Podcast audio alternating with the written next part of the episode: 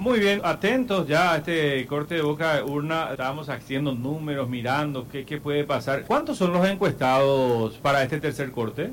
13.174. Ah, ya una muestra bien No, amplia. una, una muestra sólida, eh, muy muy sólida. Los sondeos a boca de urna en Perú estimaban un empate técnico entre los rivales del balotaje presidencial.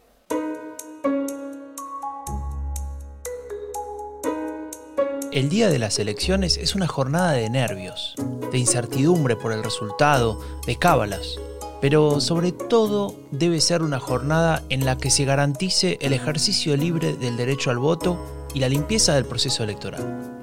Hay varias maneras de generar incertidumbre, confianza y transparencia en el proceso electoral y sus resultados. Una es a través del conteo rápido y las encuestas a boca de urna otra facilitando la presencia de observadores electorales en los días previos y el mismo día de la votación. La edición especial de Diálogo Político sobre Elecciones dedica parte de sus páginas a la explicación de estas herramientas que forman parte de nuestro sistema democrático. La misión de observación electoral de la Unión Europea, MOE-UE, enviada a Venezuela, recomendó al país caribeño que mejore la separación de los poderes del Estado. Mientras tanto, la misión de observación electoral MOE ha recibido 316 reportes por presuntas irregularidades en este proceso electoral. ¿Cómo se organiza y qué actores participan en el conteo rápido?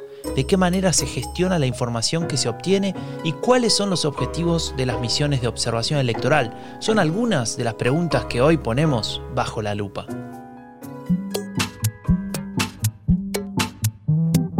A veces hay que mirar dos veces. Hay que ser cuidadoso para no perderse ningún detalle. No queremos que nada importante pase desapercibido, especialmente si se trata de lo que nos interesa.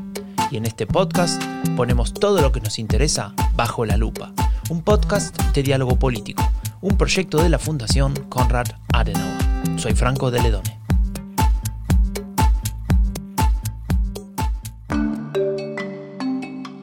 El ejercicio responsable y profesional de la política requiere de herramientas técnicas que permitan contar con información oportuna para la toma de decisiones políticas. También para que la ciudadanía cuente con datos actualizados, técnicos confiables y veraces sobre los asuntos de interés general.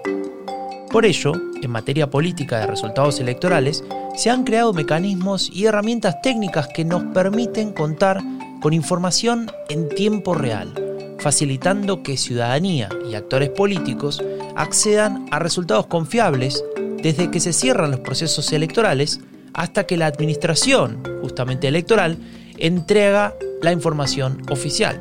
Para este cometido, en la actualidad tenemos dos herramientas, el conteo rápido y la encuesta a boca de urna, también conocida como exit poll.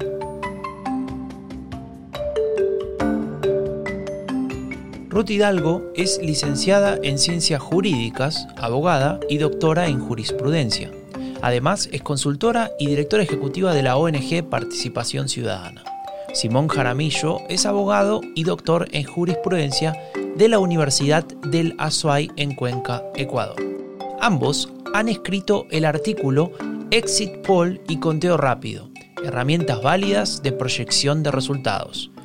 Este texto forma parte de la edición especial dedicada a elecciones de la revista de diálogo político editada por la Fundación Konrad Adenauer. En este artículo analizan los mecanismos y herramientas de las que disponemos para el seguimiento de los resultados durante el día de las elecciones. Repasan el rol del Estado como regulador y controlador de su operativa y las distintas posibilidades con las que cuentan la sociedad civil y los partidos políticos para monitorear las proyecciones el día de. Le preguntamos a Ruth Hidalgo, experta en temas de transparencia y procesos electorales, cómo se organiza el conteo rápido. El conteo rápido es un ejercicio matemático estadístico. Es un ejercicio, como sabemos, absolutamente técnico y es muy importante porque permite calcular con precisión y además dar confianza las estimaciones de las tendencias de los resultados la misma noche de la elección. Para organizar el conteo rápido, lo que se hace es se toma primero de referencia la muestra o el diseño muestral que hace la autoridad electoral sobre el distributivo del padrón electoral. El conteo rápido y la encuesta a boca de urna son herramientas que permiten proyectar el resultado final de una elección antes de conocerlo oficialmente. Ambas herramientas nos brindan información de manera inmediata. Si estas herramientas son aplicadas de manera adecuada y el proceso electoral y los resultados son certeros, la consecuencia será que los tres resultados, es decir, exit poll, conteo rápido y conteo oficial, coincidan. Así se genera confianza, certidumbre y transparencia en el proceso electoral y sus resultados. Le preguntamos a la doctora Ruth Hidalgo si esta práctica se está generalizando en Latinoamérica y cuáles son las razones de su adopción por parte de los países que lo hagan. Nosotros lo que observamos es que cada vez está siendo más popular o más usado este proceso de conteo rápido. Hace unos años, quizá una década atrás, no era tan, tan usual el uso de este mecanismo y de esta herramienta. Pero cada vez nosotros podemos observar que esta práctica se está haciendo más usual, porque mm, de alguna manera ayuda el conteo, el proceso siempre de conteo rápido a la autoridad electoral a dar certidumbre, a contribuir a dar confianza y también a validar la transparencia del proceso electoral porque cuando se ofrece esta estimación de tendencia de la votación de alta calidad estadística, contribuye generalmente a fortalecer la actividad de las autoridades electorales. Algo que aportar a la transparencia del proceso es la presencia de representantes de las organizaciones políticas que se presentan a las elecciones en las juntas de conteo. Nos lo explica el doctor Simón Jaramillo. Los representantes de las organizaciones políticas no tienen un rol directo en el proceso técnico en sí del conteo rápido, ya que no participan ni en la obtención de los resultados ni en la transmisión de los mismos. Sin embargo, su rol es fundamental ya que ellos forman parte de las eh, juntas de receptoras de voto y forman parte, por tanto, del proceso de conteo de voto. Entonces, los resultados que son obtenidos por los veedores son resultados cuyo conteo ha sido observado previamente por los miembros de las organizaciones.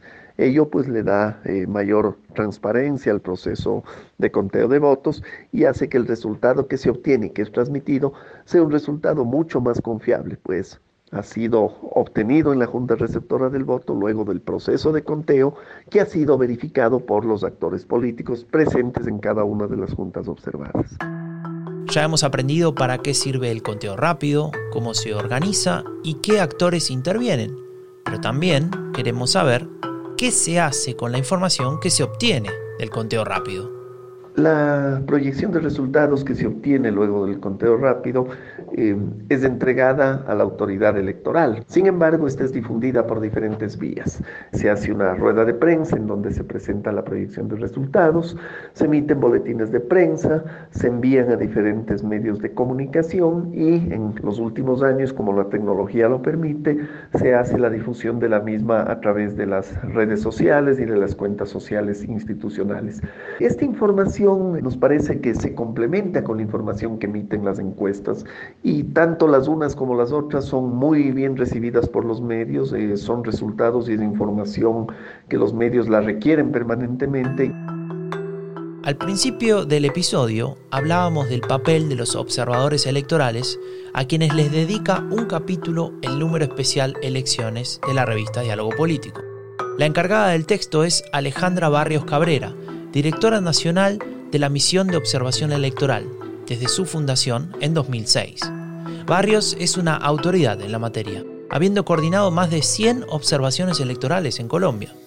Los orígenes de la observación electoral latinoamericana los podemos encontrar en Costa Rica y República Dominicana en el año 1962, en una misión a cargo de la Organización de Estados Americanos, más conocida como la OEA, desde 1962 hasta 1978 hubo solo 12 misiones de observación, pero esto empieza a cambiar. A partir de 1978, cuando en América Latina se inicia el periodo de transición desde regímenes autoritarios a regímenes democráticos, conocido como la Tercera Ola Democrática. Según explica Barrios en su artículo, estos procesos de apertura democrática no solo contaron con observadores internacionales, sino también, y de manera gradual, con observaciones nacionales no partidarias que han ido innovando en metodologías de monitoreo y consolidando sus alcances y credibilidad. Para la autora, tanto las observaciones nacionales no partidarias como las observaciones internacionales comparten como objetivos la ampliación, profundización y consolidación de la democracia. También la transparencia e integridad electoral y la eliminación de prácticas relacionadas con las anomalías, irregularidades y delitos electorales.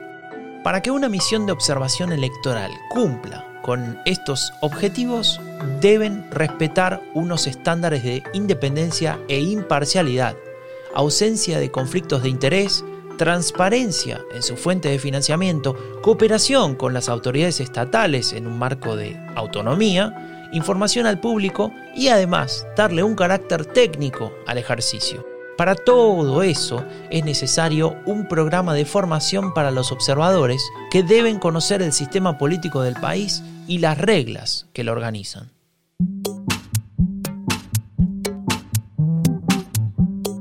Superciclo electoral en el que nos encontramos nos permite poner la mirada en diferentes aspectos del proceso de voto. Uno fundamental es el que tiene que ver con la transparencia y la limpieza del mismo. Nos estamos acostumbrando a declaraciones de políticos que dudan de la legitimidad de procesos democráticos cuando creen que no les va a beneficiar el resultado. Campañas coordinadas de descrédito que se propagan sin control por las redes sociales y ponen en riesgo la propia democracia. Por eso son tan importantes herramientas como las del conteo rápido y por supuesto las misiones de observación electoral, para distinguir lo que es un proceso democrático de lo que no lo es, para poder dar por buenos unos resultados y que quienes sean elegidos por el voto de la ciudadanía cuenten con toda la legitimidad para afrontar su mandato. Y hasta aquí llegamos por hoy. Ingresa a dialogopolítico.org para leer más sobre la política global y latinoamericana.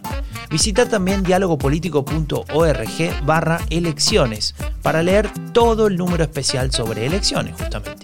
Allí también podrás escuchar el audio de los artículos y desde ya descargarte libremente cada uno de ellos. No te olvides de registrarte en el newsletter para recibir cada semana lo más relevante en tu email. Yo soy Franco de Ledone y esto fue Bajo la Lupa, un podcast de diálogo político, un proyecto de la Fundación Conrad Adenauer. Nos escuchamos muy pronto.